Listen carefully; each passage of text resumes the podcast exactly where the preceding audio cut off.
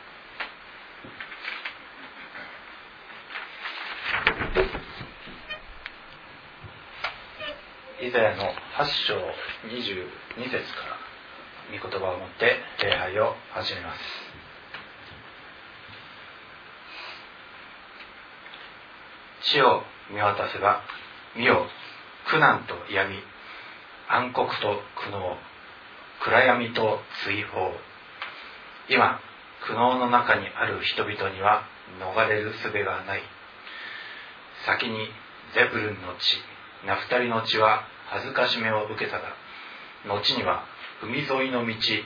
ヨルダン川の彼方違法人のガリラヤは栄光を受ける。闇の中を歩む民は大いなる光を見死の影の地に住む者の上に光が輝いた。あなたは深い喜びと大きな楽しみをお与えになり人々は見舞いに喜び祝った。借り入れ時の祝うように戦利品を分け合って楽しむように彼らの追うくびき肩を打つ杖虐げる者の鞭をあなたはミディアンの日のように折ってくださった。地を踏み鳴らした兵士の靴血にまみれた軍服はことごとく火に投げ込まれ焼き尽くされた。一人の緑子が私たちのために生まれた。一人の男の子が私たちに与えられた。権威が彼の肩にある。その名は驚くべき指導者。力ある神。永遠の父。平和の君と唱えられる。ダビデの王座とその王国に権威は増し平和は絶えることがない。王国は正義と恵みの技によって今もそして常しえに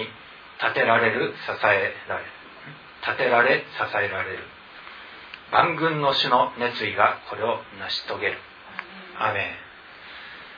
えー、クリスマスに一番近い日曜日アドベントの第4週目になりました、えー、本当でしたら、え、いつ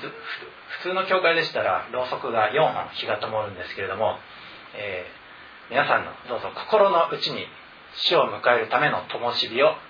整えてそして、え礼拝にまた主の誕生を祝う祭りに臨みたいと思います。では、えー、賛美「諸人こそりて」です。賛美歌の115番です。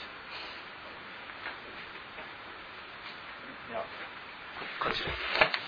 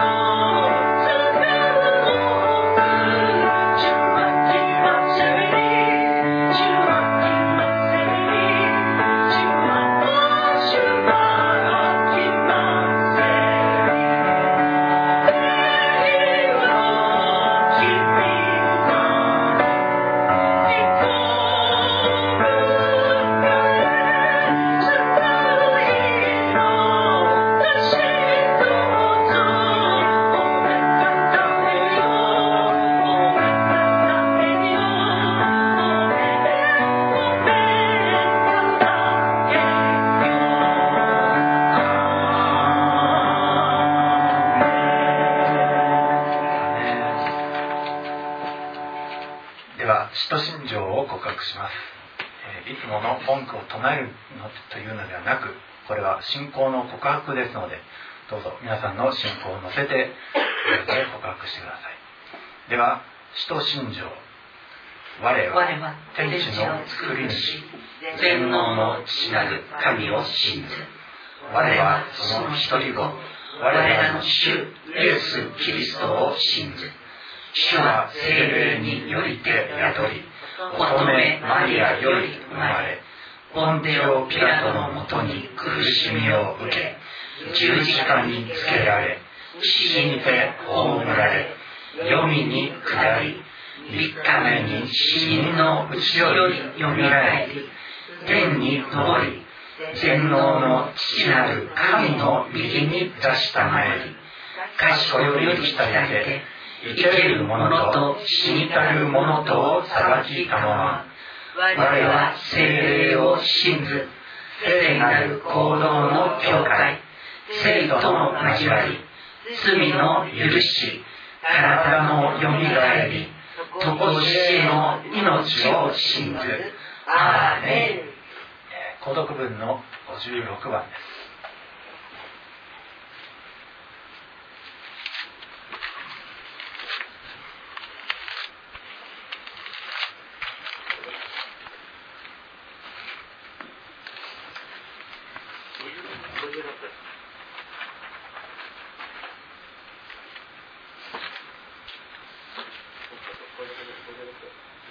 孤独文の56番。褒めたたえよイスラエルの神である主を。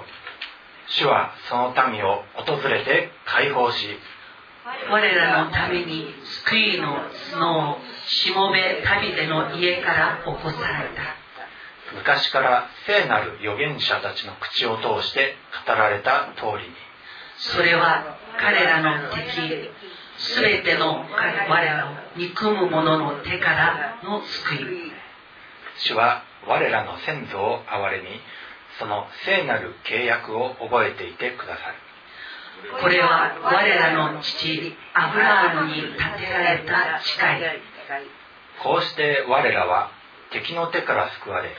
恐れなく主に仕える。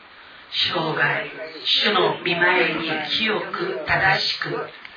これは我らの神の憐れみの心によるこの憐れみによって高いところからあけぼのの光が我らを訪れ暗闇と死の影に出している者たちを照らし我らの歩みを平和の道に導く。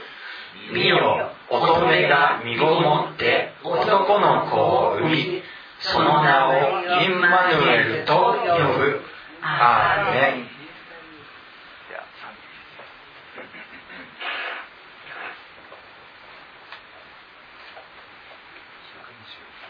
賛美の123番「まきびと羊を」です。はい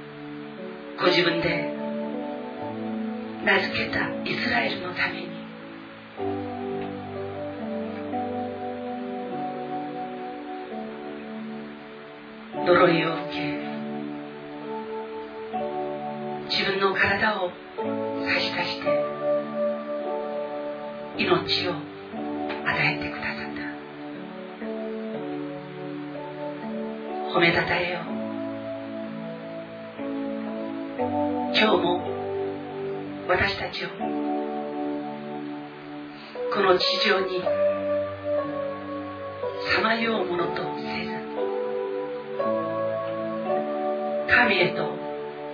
生きる道を与えてくださりイエスへイエスへと足を運ぶようにしてくださった方に私たちの思いっきりの賛美と霊と誠に満ちた礼拝う我ら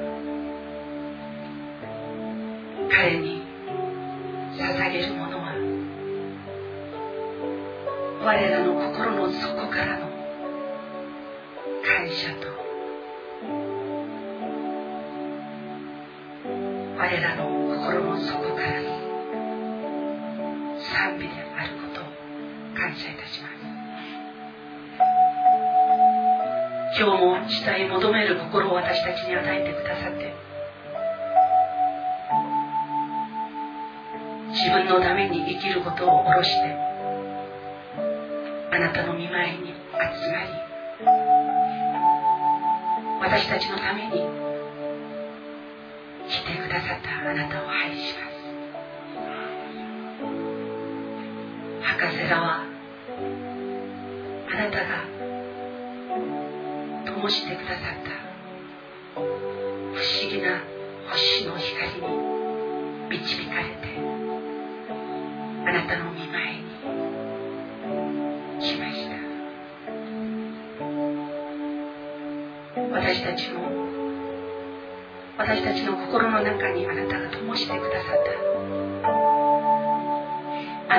思議な命に。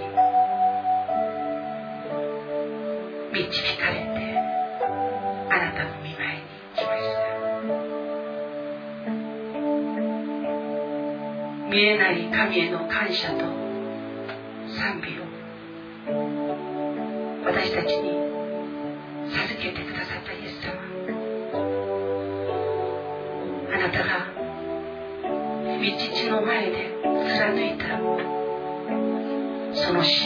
希望と愛を私たちに与えてください私たち一人一人があなたに続けとこの地上を歩むことができますように私たちの思いではなくあなたが私たちのために残してくださった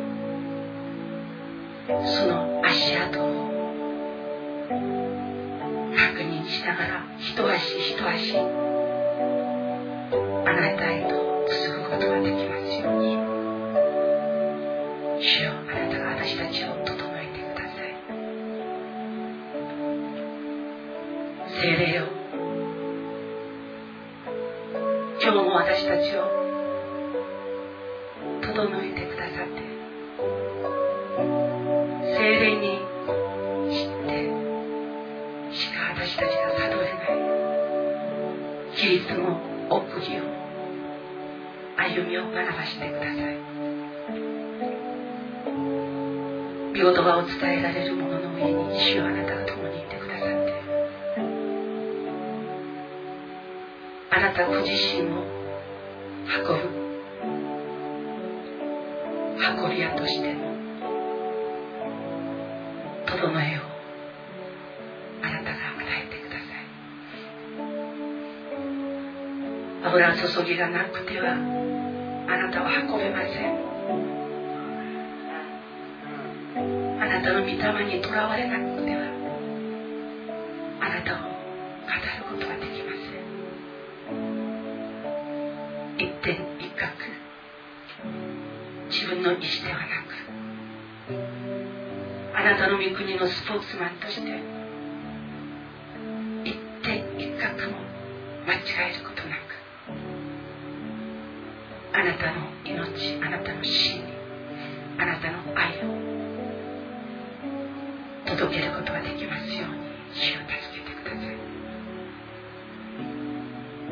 所においてあなたの養いを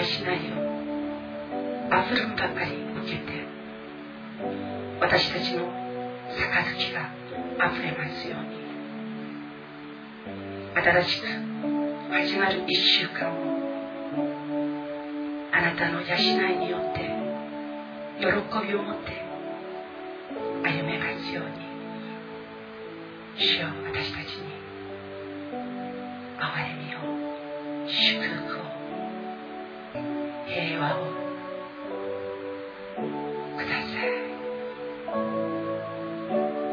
なたが愛する改修一度です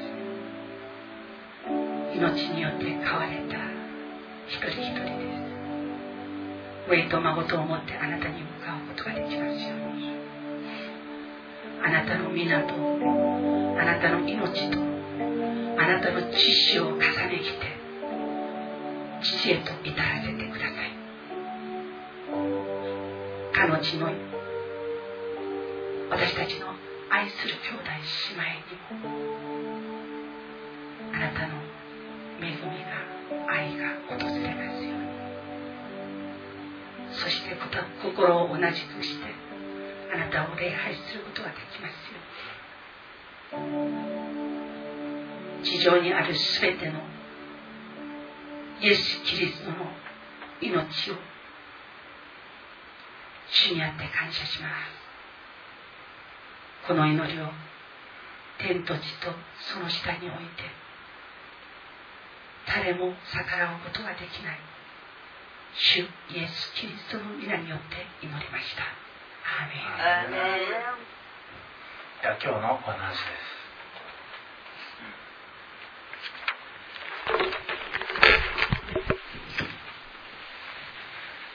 今賛美の中で「博士」というのがのが出てきましたけれども。クリスマスで実は博士が出てくるのはご存知でしたでしょうか？賛美で何度か歌ってましたね。で今日はその博士のお話なんですけれども、えー、まずマタイの福音書の2章1節からお読みしたいと思います。1節から、えー、ちょっと私の聖書は新共同訳ですので皆さんの聖書とは違うかと思います。実は、えー、この博士というのは新共同訳聖書の方では先生術の学者ということで表記されております。こちらの方がえより正しい訳でしたのでこちらを採用しました。ではお読みします。イエスはヘロデ王の時代ユダヤのベツレヘムでお生まれになった。その時先生術の学者たちが東の方からエルサレムに来て言った。ユダヤ人の王としてお生まれになった方はどこにおられますか？私たちは東方でその方の星を見たので拝みに来たのです。これを聞いてヘロデ王は不安を抱いた。エルサレムの人々も皆同様であった。王は民の祭司長たちや立法学者たちを皆集めてメシアはどこに生まれることになっているのかと問いただした。彼らは言った。ユダヤのベツレヘムです。預言者がこう書いています。ユダの地ベツレヘムよ。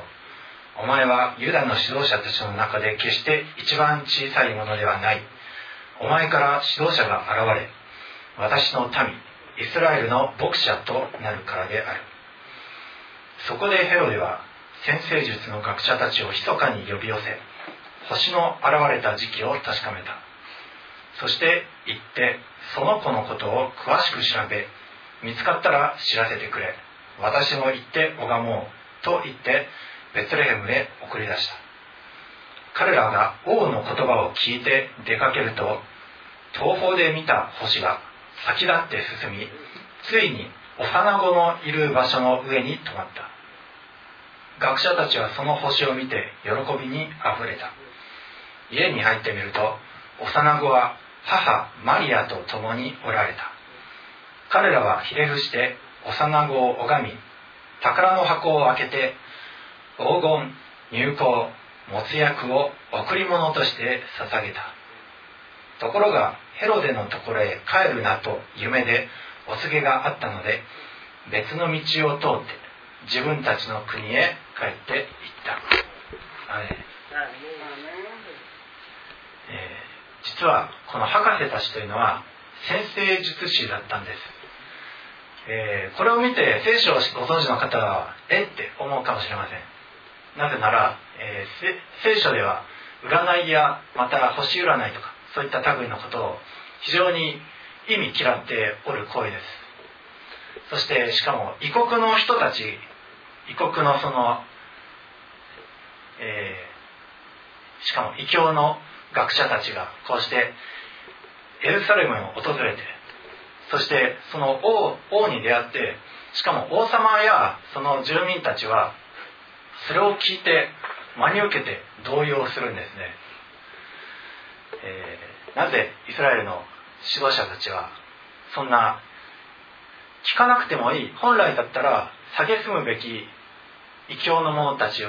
言うことを真に受けたりしたんでしょうね、えー、救い主の誕生にあたってこれはとても重大な出来事です。救い主イエス様はこのように異国の者たち違う神々を拝んでいた者たちをも救い出される、えー、という、えー、そのことをまず表しております。えー、彼らはですねこの博士たちはイスラエルの王を求めてやってきました。メシアを求めてきたんです。彼らは星占いを自分の未来を占ったりあるいは自分の、えー、財財産を増やすとかそういったことのために訪れたのではなくイスラエルの聖なる王が生まれたからそれを拝みに行ったんです。そして、えー、また不思議なことにですねそのユダヤの指導者たちはそのことを全く知りませんでした。本来であればユダヤ人たちこそ知っていなければならないことですね。なぜなら彼らの王が生まれたと。聖書でもうずっと何百年も千年単位でずっと待ち望んできたはずのメシアが今この時生まれたというんですから本当だったらイスラエルの人たちこそそれを知っていなきゃいけないし何も博士にね行って調べてこいっていうようなことではないでしょうね。本来自分たちの方からイエス様をこのメシアを救い主の誕生を見に行くべきです。しかし彼らはそれをせずこの異国の博士たちがそれをその任務に就くことになりました。いくつか見ていくととても不思議に思えるんですけども、まずこれ当時の時代背景とまたヘロデ大王がどのような人物であったかというところから、見ていきたいと思います、ここに出てくるヘロデ王これヘロデ大王というんですけれども彼は実はユダヤ人ではなくエドム人でした。実は違法人だったんです。彼が何で、このイスラエルの王にのし上がっていたかというとそれは彼のその巧みな政治手腕によるものです。彼はとてもできる政治家でした。彼は巧みにローマの元老院に取り入ってそして、エルサレムのその神殿の改修工事を行うんですけれどもそれによって一部のイスラエルの人たちの関心を得ることができました、えーまあ、40何年もかかって建てたそうなんですですけれどもしかしその反面、えー、とても残虐なことがありました。彼の政治の手法は飴と鞭、えー、彼に逆らう者たちはどんどん殺していきました。しかもですね彼の、えー、何人かいた奥さんのうちの1人さえも殺しそして何年か後にはその奥さんから生まれた自分の血がある子供ですよ。その子供さえも自分の王座にとって危機だと見た見て取ったら殺しました、えー、そういうわけで彼の周りには彼に取り入ろうとする者たちが集まってつまりその彼の王の宮殿は彼のイエスマン彼に取り入って彼の言うことは何でも聞こう。っていう人たちばかりが集まるという、えー、そういうえー、ていうか今の時代にも似通ったところがあるんですけどもそのような冷たい誰が敵になるかわからないいつ蹴落とされるかわからないそのような、えー、場所がこのヘロデ大王のいる宮殿のありさまでした。何しろヘロデ大王のこの後の16節からわかるんですけどもえー、子供たちを虐殺することになるんです、えー、この新しく生まれる王が自分の立場を脅かすとなれば、えー、たとえそれがメシアと言われているものであったとしてもしかも、えー、その地域にいる2歳以下の男の子全員を一人残らず殺せという命令さえ下すほどの人です。だからこのヘロデ大王の宮殿はどれほど恐ろしいところだったでしょうかね、えー、今の一般社会においても企業は、えー、自分の会社が生き残るために平気で、えー、人を切ったりクビにしたり、えクビにするという言葉そのままこの当時の時代は首を切ったわけなんですけれども、えとにかく自分の企業にとって良かれ自分の組織にとって良かれ自分のもしかしたら教会にとって良かれそういう人たちばかりを書き込んでそしてそうでない者たちは切ると、えー、そのようなことがメシアの生まれる前のその暗闇の時代を通らなくてはなりません。今も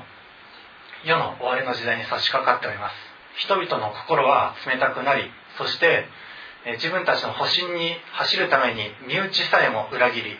そして蹴落とし自分が這い上がっていこうとするそのような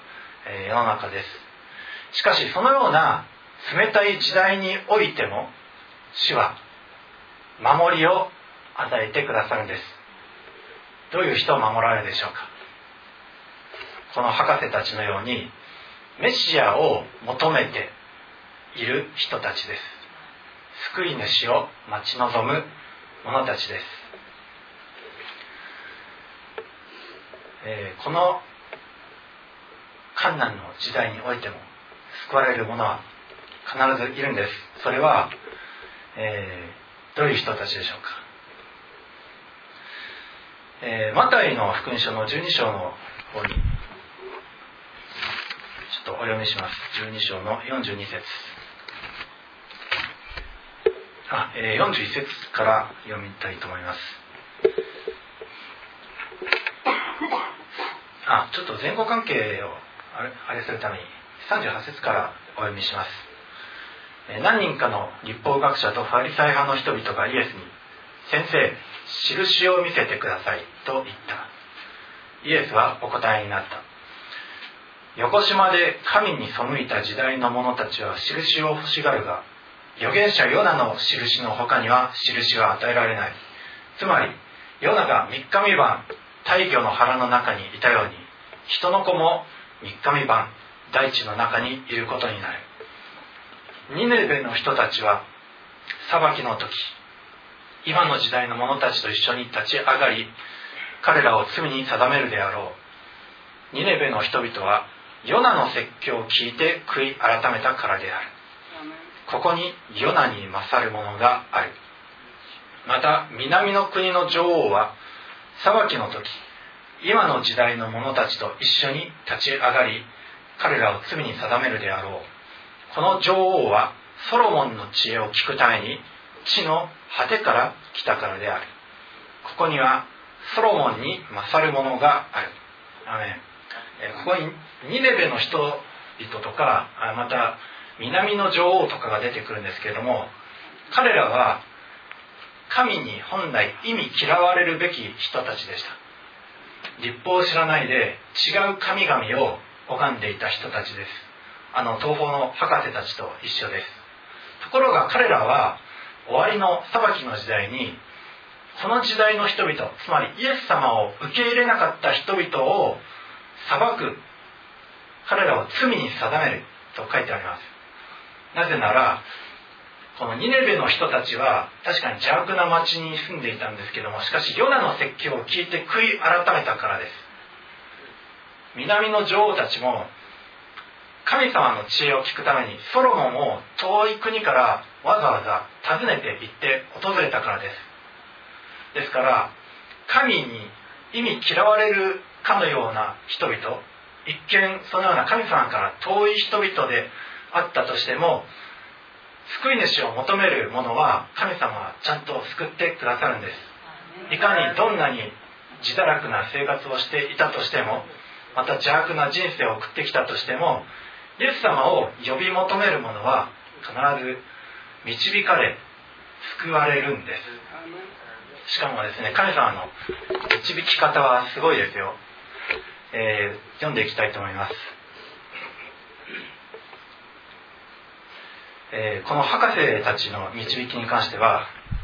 えー、何が一体博士たちを導いていったでしょうかね。星星です。そう博士たちは星に導かれてやってきました。星っていうとですね地球より大きいと思いますか？あの天体に輝いてるこんなちっこい星なんですけど。も地球よりもですねはるかにこんなでかいんですよ。知らなかった。そう。見た目はちっちゃいんですけどでもずっと何光年何万キロメートル万の万万万万キロメートルぐらい遠くに離れているからあんなちっこく見えるんですけどでも地球よりはるかに大きいんです。いや望遠鏡で見てもですねやっぱちっこいものはちっこいんですよ。でも神様は全宇宙を支配しておられるお方です。なんとこのわずかな人数の博士たちを導くために星を動かされたんですよ、うん、彼この星は、えー、先立って進み幼子のいる場所の上にとどまったとあります、えー、この星が一体何だったのか、まあ、いろんな説はありますあれは彗星だったとかあるいは惑星が、え、並んで光り輝くように見えたとかまあいろいろ説はあるんですけどもとにかく星が少人数の人々のために動く。しかも、え彼らが、えエルサレあエルサレムを出てそしてベツレヘムに向かった時結局彼らが導くの頼りはもう星しかなかったんですけどもしかしその星が彼らに先立って進んでいったんですよ。先立って進んでそれで一軒の家を照らした照らしたっていうか示したって書いてあるんです、ね、どういう光景なんでしょうかね。一つの星が一軒の家示すんですよ。とにかくそれだけそれ聞くと、えー、ああって感じで聞き流しそうですけども実にスケールの大きな話です。神様を下に求める人たちにはそのように星さえ動かすほどの天地を動かすほどのスケールのでかいことを神様はしてくださいます、えー、ヨシアの時代ですね。神様はそのイスラエルの敵を打ち砕くために一日中、えー、地球の回転をとどめて太陽がずっと、えー、昇っているようにしたこともありましたし、えまた、えーと、秀樹屋の時代でしたかねあの太陽が10度バックしたっていう地球の回転が10度元に戻ったということもあったんですよ。神様は印をなさるために地球の自転を止めたんですけどもこの博士の記述においては多分それ以上の大きなことが起こったんでしょうね。聖書の中でもしかしたら一番大きな奇跡なんじゃないですか。あの星が動くって。とにかく神様を真剣に慕い求めている人たちの上には皆さんの上には地球が回転するほど大きなことを神様はしてくださるんです。神様を本当に求める人救い主を求める人救われたいっていうふうに思う人のところに神様はそういうふうにして働いてくださるんです。それはとてもスケールのでかいことです、えー、神様の救いは実はとてもスケールがでかいんですよ、えー、イエスさんはこういうふうにおっしゃいました。もしあなた方の中にからし種ほどの信仰があればこの山に向かって海に入れって命ずればその通りになると、ね、私たちは神様に祈る時神様この山を乗り越える力を与えてくださいとか、えー、そういうことを祈るんですけれどもでも神様の救いの方法は山を乗り越える力を皆さんに与えるのではなく山そのものを海に移してしまうというそういうスケールのでかいお方です。私たちがより頼むお方はそういう力強いお方なんですよ。そして、えー、この博士たちはこの星がえー、導くのを見た時、えー、とても喜びました、え、直訳するとですね甚だしく大きな喜びを喜んだっていうふうに書いてあります。甚だしく大きな喜びを博士たち喜んだんです。私たちも神様に直接関わる時神様が直接私たちに関わってくださった時甚だしく大きな喜びに満たされますね。こんなつまらない者たちがあの天と地をあの博士たちは星をいつも研究してたんですけどその星さえも動かす偉大なお方が私たちに直接関わってくださってしかも私たちを助けるためにその大いなることをしてくださった。甚だしく大きく嬉しいことでしょ皆さんもこの神様により頼む時その甚だしく大きな喜びを体験することができますしそして天と地をひっくり返すような大いなる技を成してくださることもあります、えー、そして博士たちはこのは、えー、幼子とまた母マリアがいる家に無事に到着しました、えー、彼らは、えー、一説によると王様のような高貴な身分だったということも言われてるんですけれどもその、ね、尊厳のある男大の男たちがあの14歳ぐらいのお母さんマリアとそれからこんな赤ちゃんその2人になんと黄金入港没薬の贈り物を捧げてひれ伏して拝むんです。想像してみてください。こんなちっちゃい女の子にがちっちゃい赤ちゃんを抱いているところに立派な大人たちがひれ伏して拝んでるんですよ。かなり不思議な光景だと思いますね。礼拝というのは本来このようなものです。私たちが礼拝に集う時は何か恵まれたいとかえー、何かを得たい。この礼拝つまんなかったよとか言ってあの教会の礼拝つまんないぞとかそういったことを言うものではないんです礼拝は。礼拝は捧げる行為です。この博士たちははっきり言って、えー、物質的には何も得ませんでしたよ。むしろ捧げたんです。時間やまた労力やリスクを冒してまで遠い国にメシアに会う会いに行ったわけです。そして高価な贈り物を捧げました。しかしその代わり大いなるものを得ました。メシアと出会ったんです。神様が直接大いなる印でもって導いてくださったんです。神様の偉大さとそして個人的に密かに関わってくださるその神様と出会うことができたわけです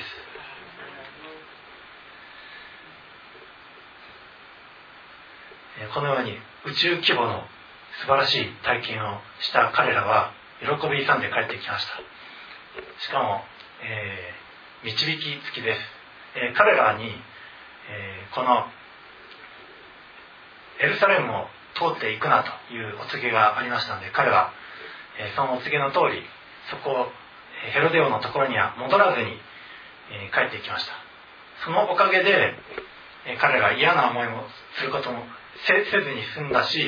そしてヘロデオ実はその時その赤赤ちゃんを殺すつもりでいたんですけどもそれが、え阻まれそしてこのマリアとヨセフお父さんお母さんに逃げるチャンスを与えてくださいました、えこの終わりの冷たい時代においてもう剣謀術数とまたいろいろな計り事が張り巡らされてるそういういつ落とされるか分かんないような時代において神様は求めるものにはきちんと導いてくださりそして宇宙規模の奇跡でもって守ってくださるんです、えー、この王宮にいた人たちはその星の印を見ることはできませんでした。星が動くなんて彼ら観察していなかったんですけどもしかし博士たちはそれがどんなに素晴らしいことかちゃんとしていましたし神様もそういうひそやかなひそやかに神様を求める人たちに現れてくださるんです。私たちもこの終わりの時代において神様の守りのうちにあって導かれそして一人一人がその大いなる宮沢を見てメシアに出会う者たちであります。ようにイエス様の名前で祝福しますではお祈りします。愛する天のお父様私たちは本来あなたの救いからは程遠い違法人でありまた別の宗教を信じる者たちであったかもしれません。いろいろな罪を犯してきたかもしれませんし人の目から見て眉を潜められるような存在であったかもしれませんし今でもそうかもしれません。しかし私たちが救い主メシアなるイエス・キリストを求めた時あなたは大いなる救いでもって私たちをその邪悪な世代から導き出し守りそして永遠の救いへと導き入れてくださいました。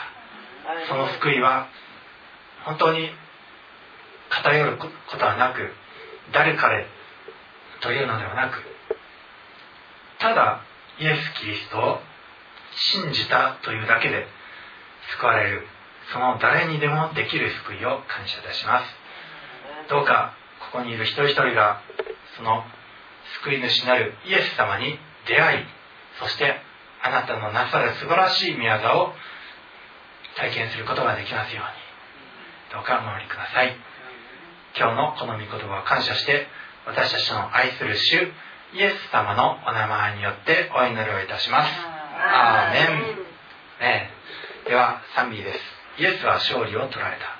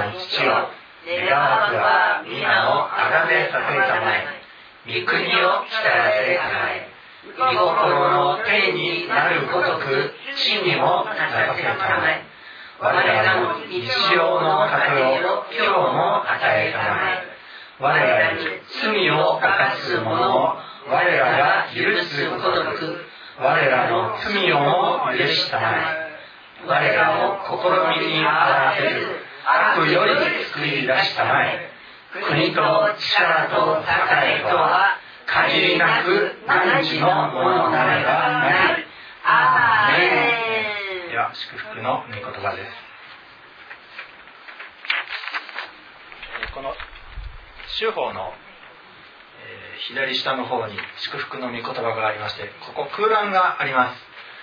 でこの空欄に皆さん自身の名前を入れてそれぞれが祈ってください、なぜなら皆さん一人一人イエス・キリストを信じる者はみんな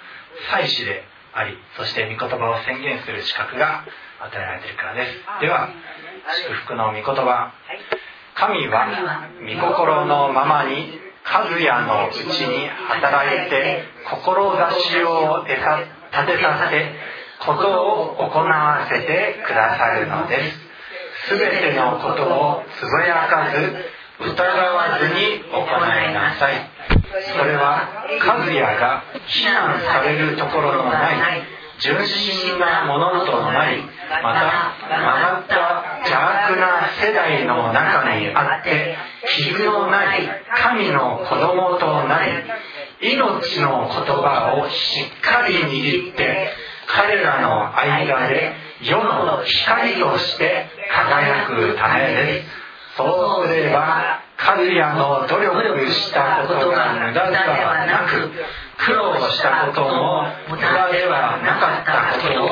キリストの日に誇ることができます。和也の主イエス・キリストの名前によってアーメン。アメン。では皆さん目を閉じて神様に心を向けてください。終わりに兄弟たち喜びなさい。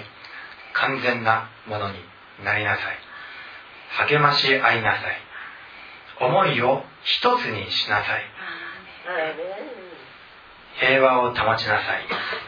そうすれば愛と平和の神があなた方と共にいてくださいます。聖なる口づけによって互いに挨拶を交わしなさい。全ての聖なるものがあなた方によろしくと言っています。主イエス・キリストの恵み神の愛精霊の交わりがあなた方一同と共にあるように。アメン。アメン。そこまで感謝ですえー、報告ですけれども、12月24日金曜日、えー、いよいよイブは今週金曜日になりましたね、えー、金曜日の9時から、えクリスマスイブ礼拝を、え行います、え9時からここで、はい、えこれ賛美を皆さん、え歌っていただきます。そうですね。あのクリスマスの賛美でもいいし足らない賛美でもいいんですけれど、えっと、賛美とあの自分があのこれから目指すところのあの見言葉